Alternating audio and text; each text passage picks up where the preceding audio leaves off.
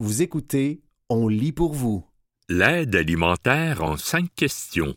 Un texte de Pierre-Luc Ouellette paru le 22 novembre 2023 dans le magazine Urbania. Les temps sont durs. Ne les traversez pas le ventre vide. C'est pas un secret pour personne. Mais entre l'inflation toujours galopante, le chômage qui augmente même si on vit toujours une pénurie de main-d'œuvre, c'est compliqué, et les mises à pied un peu partout, il y en a beaucoup d'entre nous qui nous dirigeons vers le temps des fêtes avec une petite boule dans le ventre. Comment faire pour s'assurer que nous et nos proches puissent satisfaire leurs besoins de base? L'une des ressources importantes pour aider les gens dans le besoin, c'est l'aide alimentaire. Que ce soit les banques alimentaires qui donnent de la nourriture ou les restaurants à qui fournissent des repas chauds aux gens dans le besoin pour une somme absolument minime, l'aide alimentaire représente un coup de pouce essentiel quand on a l'estomac qui gronde. Mais comment ça marche? Qui y a droit? On vous aide avec tout ça. 1. C'est quoi l'aide alimentaire? Quand vous entendez aide alimentaire, la première chose qui vous vient en tête, ce sont probablement les banques alimentaires, c'est-à-dire ces organismes qui remettent gratuitement des denrées alimentaires aux personnes qui ont de la difficulté à se procurer de la nourriture. S'il s'agit d'une branche absolument essentielle de l'aide alimentaire, c'est loin d'être la seule. On retrouve également des cuisines collectives qui permettent de préparer des grosses portions de nourriture qu'on partage ensuite en groupe. Chaque portion est ainsi moins coûteuse et ça nous permet de manger des repas plus variés. Une autre avenue, c'est les restaurants populaires, comme le célèbre Chic Resto Pop à Montréal, qui fournissent des repas à prix dérisoire. Par exemple, chez Pop, on parle de repas gratuits pour les 6 ans et moins et de 4,50 pour les 13 ans et plus pour un repas qui comprend une soupe, une entrée, un repas, un dessert et un café. En plus de fournir des repas, ces établissements sont également des lieux de socialisation qui aident à briser l'isolement, en plus d'offrir des opportunités de réinsertion sociale. Bref, l'aide alimentaire prend plusieurs formes, puisque les besoins sont eux-mêmes variés. 2. Qui a le droit à l'aide alimentaire? Ça peut être gênant de demander de l'aide alimentaire pour la première fois. Souvent, ironiquement, on va se demander si on est assez pauvre pour aller chercher de l'aide. La réponse c'est que chaque organisme fixe ses propres critères pour avoir accès à leurs services. Généralement, les familles monoparentales, les étudiants, les personnes à faible revenu, les prestataires de l'assurance-emploi ou d'aide sociale, les personnes âgées et les personnes à mobilité réduite y sont favorisées. Comme vous pouvez le constater, ça regroupe pas mal de monde, il ne faut donc pas hésiter à demander de l'aide quand le besoin se ressent. Au pire, si un organisme n'est pas en mesure de vous aider, il est très possible qu'on vous redirige vers un autre, davantage en mesure de vous donner un coup de pouce. 3. Où trouver de l'aide? Vous vous rendez compte que vous avez vraiment besoin d'aide, mais vous ne savez pas vers où vous tourner? Soyez rassurés, les ressources sont nombreuses, peu importe où vous vous trouvez. La ressource la plus simple à contacter est sans doute le 211. Il s'agit d'une ligne téléphonique, ainsi qu'un site web et service de clavardage, si, comme tout le monde de moins de 40 ans, vous avez une peur phobique de parler au téléphone, qui a pour mission de rediriger les gens vers les bonnes ressources communautaires en fonction de leurs besoins qu'il s'agisse de la faim ou d'un problème de tout autre type qui ne demande pas d'aide urgente, auquel cas il faudrait alors faire appel au 911, le 211 vous redirigera vers les ressources appropriées. Sinon, le site des banques alimentaires du Québec propose une carte interactive qui vous montre les ressources disponibles près de chez vous. 4. Est-ce que c'est normal d'en avoir besoin actuellement? Malheureusement, oui. Comme on le disait en début d'article, et comme vous l'avez sûrement remarqué parce que vous avez deux yeux, les temps sont durs. Dans l'ensemble du Québec, les organismes sonnent l'alarme. Dans la foulée de l'annonce absurde de l'investissement de 7 millions par le gouvernement du Québec pour venir faire pratiquer les Kings de Los Angeles au centre Vidéotron, une banque alimentaire située tout près a noté que la demande a triplé depuis la pandémie. Le même mois, le Club des petits déjeuners dévoilait que le nombre d'enfants rejoints par l'organisme a doublé depuis 2019. Bref, si vous avez besoin d'aide, vous n'avez pas à avoir honte. Vous n'êtes malheureusement pas seul. 5. Comment je peux aider? Vous avez lu tout cet article et vous vous comptez soudainement chanceux d'avoir un frigo plein de victuailles? Vous vous sentez mal pour celles et ceux qui n'ont pas la même chance? Vous pouvez aider. Évidemment, vous pouvez faire des dons de denrées, notamment lors de la grande guignolée qui débute cette semaine. Mais beaucoup d'organismes refusent les dons en denrées parce qu'ils représentent énormément de gestion et leur espace de stockage est limité. Le mieux pour aider demeure le bon vieux don en argent directement aux organismes qui vont pouvoir le redistribuer à leur tour. Les organismes font souvent appel à l'économie circulaire, récupérant des denrées qui seraient souvent gaspillées. Ce dont ils ont besoin, c'est surtout de l'argent pour payer l'entreposage, la livraison, la congélation et ainsi de suite. Les banques alimentaires estiment que pour chaque dollar récolté, ils peuvent fournir trois repas à des personnes dans le besoin. Du rabattre. Pour faire un don, visitez le site web banquesalimentaires au pluriel.org barre oblique faire trait d'union 1 trait d'union don. C'était L'aide alimentaire en cinq questions, un texte de Pierre-Luc Ouellette paru le 22 novembre 2023 dans le magazine Urbania.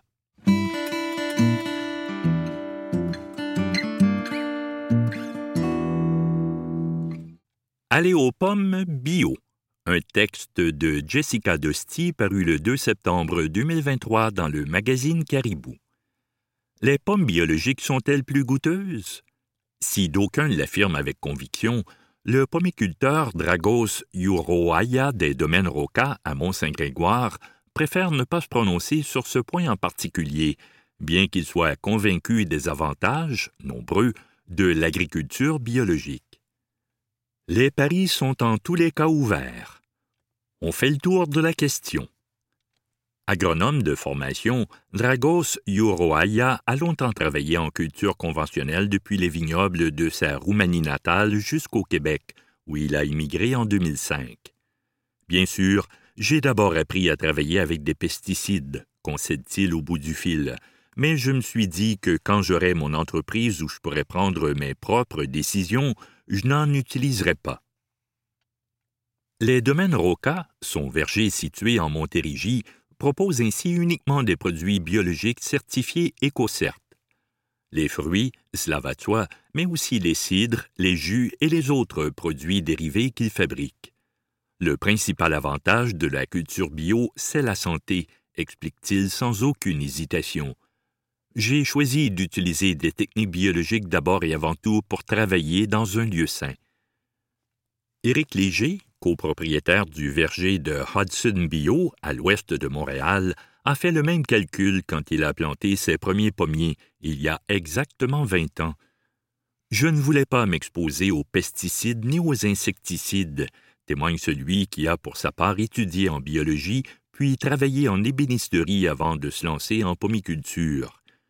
Je ne voulais pas non plus que mes enfants grandissent dans un environnement contaminé. Cultiver les défis.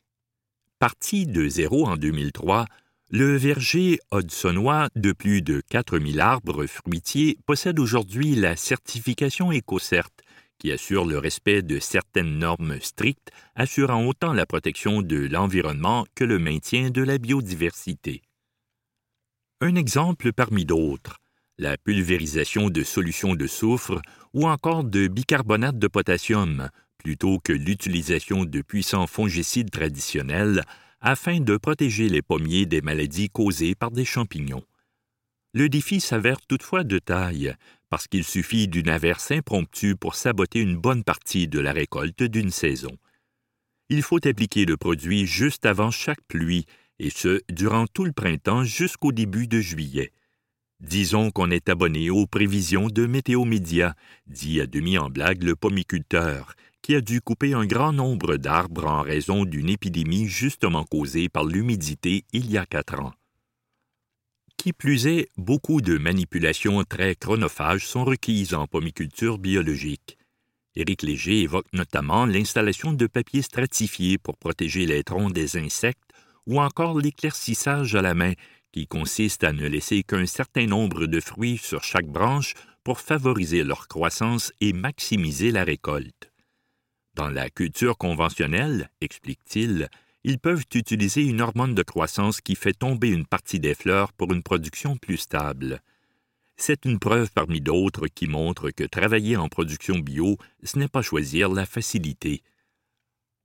Pour venir à bout des insectes ravageurs et en contrôler les populations, Dragos Yuroaya et Éric Léger utilisent tous deux nombre d'autres techniques classiques éprouvées en agriculture biologique, telles que la confusion sexuelle qui empêche les insectes de se reproduire et le recours aux prédateurs naturels comme les perce-oreilles. Y a-t-il néanmoins des variétés de pommiers qui sont plus faciles à faire fructifier en utilisant les méthodes approuvées pour la culture biologique?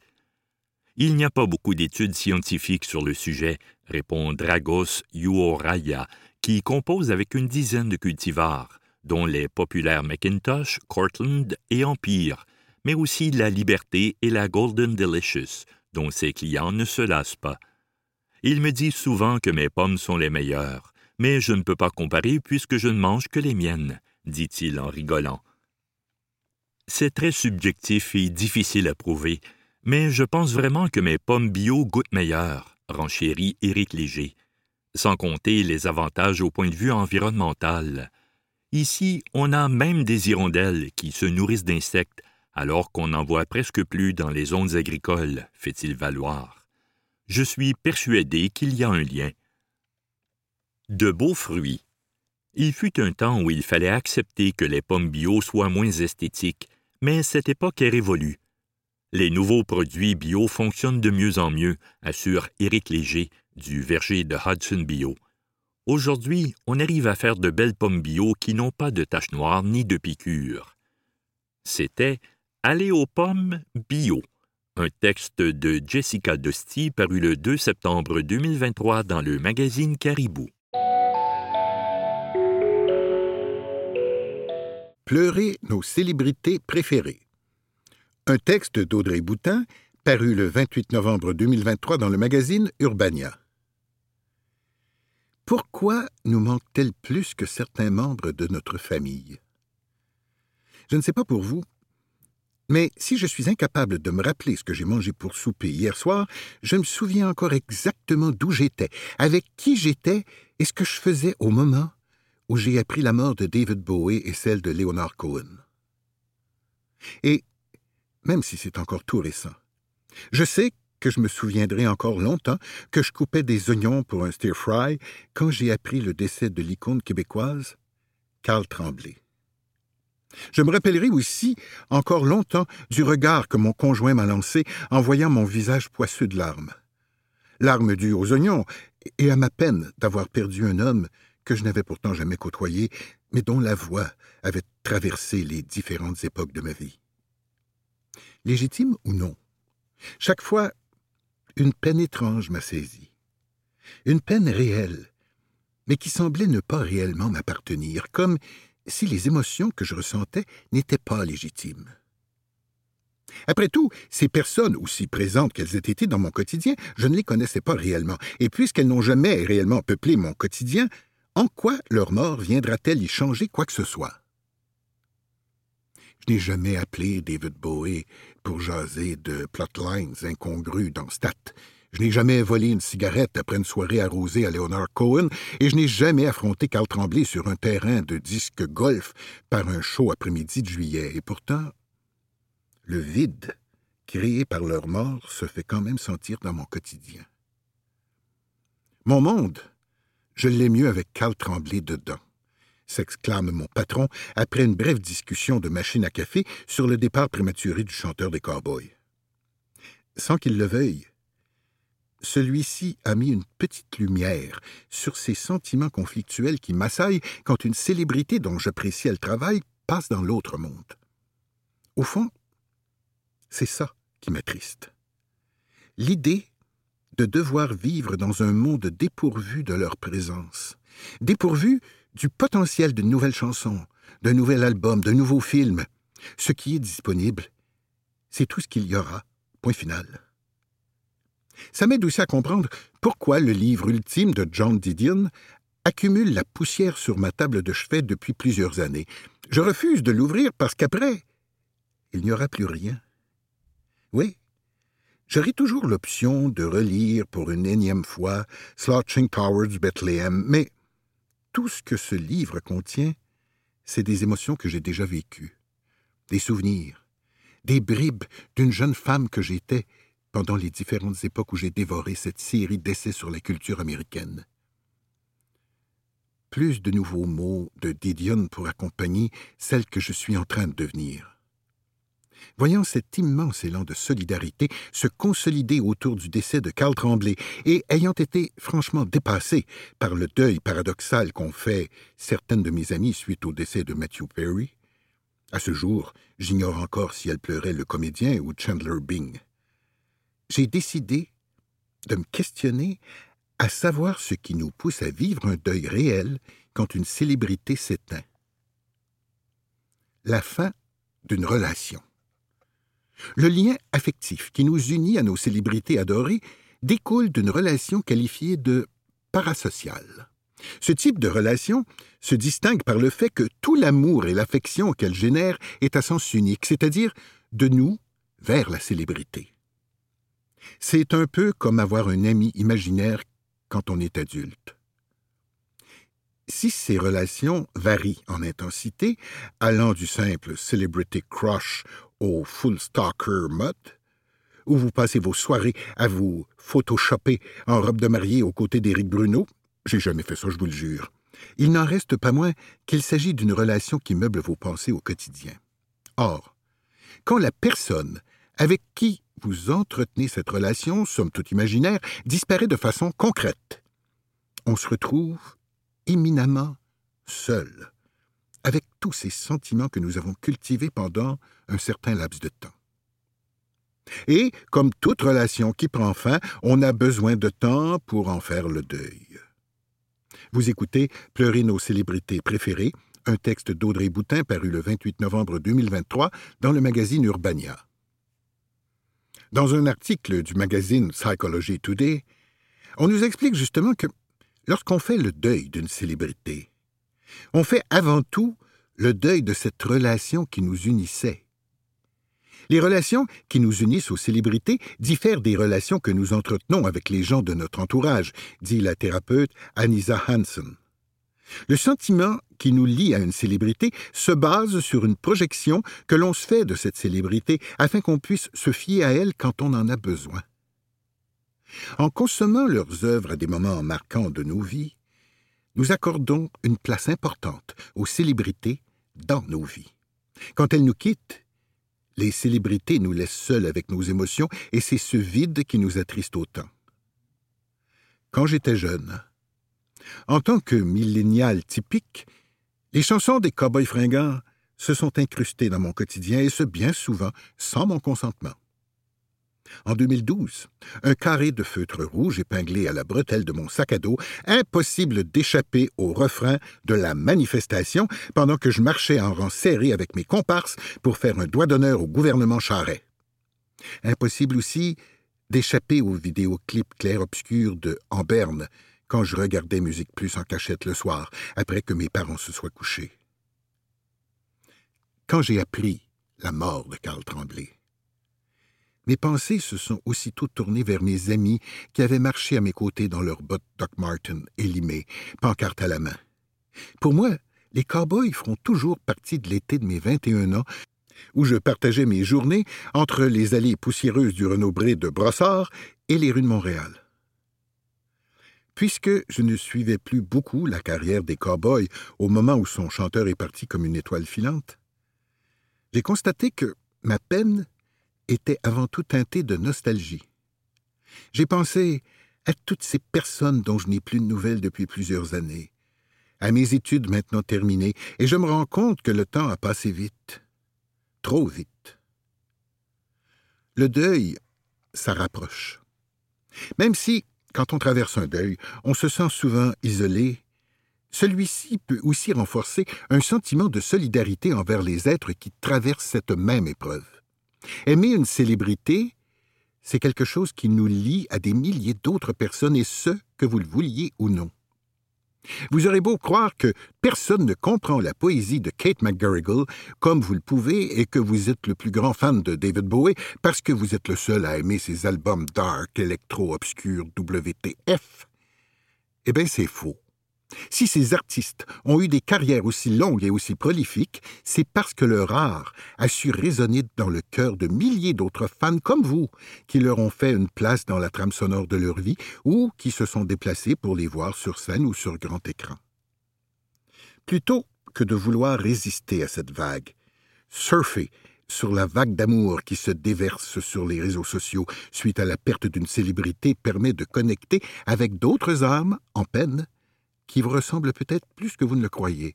Mais personne n'aime les albums électro-dark WTF de David Bowie, OK? Dans un monde où tout semble éphémère, où tout nous échappe, le besoin de créer des liens et de se sentir soutenu par une communauté, surtout quand on traverse une épreuve difficile, c'est ce qui fait de nous des humains. Mais, parce qu'il y a toujours un mais, c'est cette même notoriété d'un artiste disparu qui peut parfois provoquer des malaises lorsque son deuil est vécu de façon publique. On peut penser à certains hommages malaisants qui peuvent donner l'impression qu'on tente de capitaliser sur l'élan de sympathie qui traverse une nation. On peut aussi penser aux ventes de livres, de disques et autres items associés à nos idoles qui s'écoulent comme de l'eau dans les commerces au lendemain de leur décès. Puisqu'un deuil est une étape assez difficile à traverser. Je propose qu'on ne se laisse pas gagner par le cynisme. Après tout, voir le nom d'une célébrité tapisser les médias peut être un impetus qui nous pousse à consommer son œuvre après plusieurs années passées à remettre au lendemain. Parce que le deuil, ça nous force à vivre, ça nous force à aimer. Et de grâce, Laissez les gens vivre leur deuil comme ils l'entendent, peu importe si c'est celui d'un parent, d'un oncle, d'un animal ou d'un chanteur qui nous a fait rêver. Le temps d'une Saint-Jean brumeuse.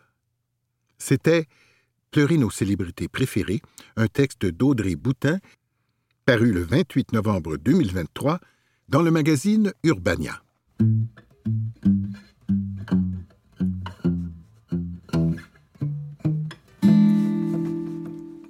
Conflit Israël-Hamas. Des Québécois plaident pour la protection des populations.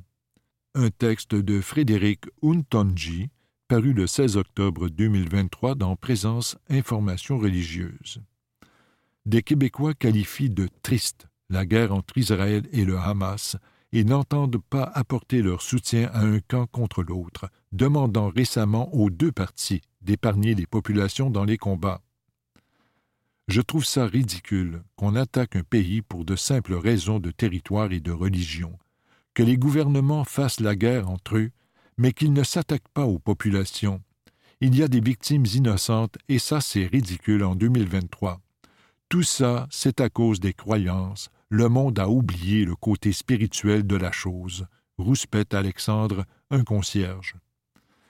C'est pas bien ce qui arrive à la Palestine, mais je pense que c'est trop triste ce qui se passe des deux côtés avec les images que je vois. déplore José, une étudiante. Je pense qu'il ne sert à rien de défendre les personnes qui attaquent. Je suis du côté d'Israël, enchaîne Benjamin, un autre étudiant. C'est très triste. Je ne peux pas dire que je supporte les actions d'Israël à 100%. Je ne supporte pas non plus ce que fait le Hamas. On est dans une impasse. Ce sont deux mots qui s'affrontent pour n'engendrer que des mots pour les populations. Il faut alors que le Canada fasse pression sur les Israéliens et les Palestiniens. La solution ne peut pas se trouver dans la violence, tranche Elliot, un quinquagénaire. Tout est terrible des deux bords. C'est triste que le Hamas ait tué des Israéliens, et c'est triste aussi que les Israéliens aient tué les Palestiniens. La Palestine a des droits, et je pense que la réaction du Hamas est une réaction révolutionnaire. Cependant, on ne doit pas aller dans le sens d'Israël ni dans le sens de la Palestine. Les deux sont des êtres qui ne méritent pas de mourir et ils ont tous droit à la vie. Relève Charles, lui aussi étudiant. Certains pensent que le conflit est là pour durer longtemps. C'est le cas de Christian, un quadragénaire.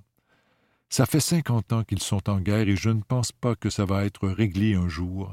Israël est attaqué, mais il a coupé l'eau et l'électricité, ce qui a causé une crise humanitaire. Ça devrait être reconnu comme un problème, mais le Canada ne l'a pas fait, regrette Christian. Il faut décoloniser la Palestine. Les Israéliens et les Palestiniens sont tous deux fautifs. Ils doivent épargner les populations, lance Florence et Yara, toutes deux étudiantes. Il y a des extrémistes des deux côtés, du côté israélien comme palestinien. L'autorité palestinienne est complètement affaiblie et ne gère plus rien. Que ce soit Israël ou la Palestine, ils sont laissés entre les mains des extrémistes. Je ne vois pas de solution à court terme dans ce conflit, désespère Racine, un quinquagénaire. Il dénonce aussi la manière dont l'information sur cette guerre est traitée. Je pense que ça manque d'équilibre au niveau de la presse occidentale dans la présentation des images. Ce qui est arrivé à Israël, c'est affreux, mais il faut toujours contextualiser parce que les Palestiniens vivent aussi de pareilles atrocités depuis des années de la part d'Israël, avance-t-il. Racine dit constater la même chose dans les médias du Sud. Quand on va dans le Sud, c'est un autre déséquilibre. Les Palestiniens sont beaucoup plus pris à cœur, estime-t-il. C'était Conflit Israël-Hamas. Des Québécois plaident pour la protection des populations un texte de Frédéric Untonji, paru le 16 octobre 2023 dans Présence Information religieuse.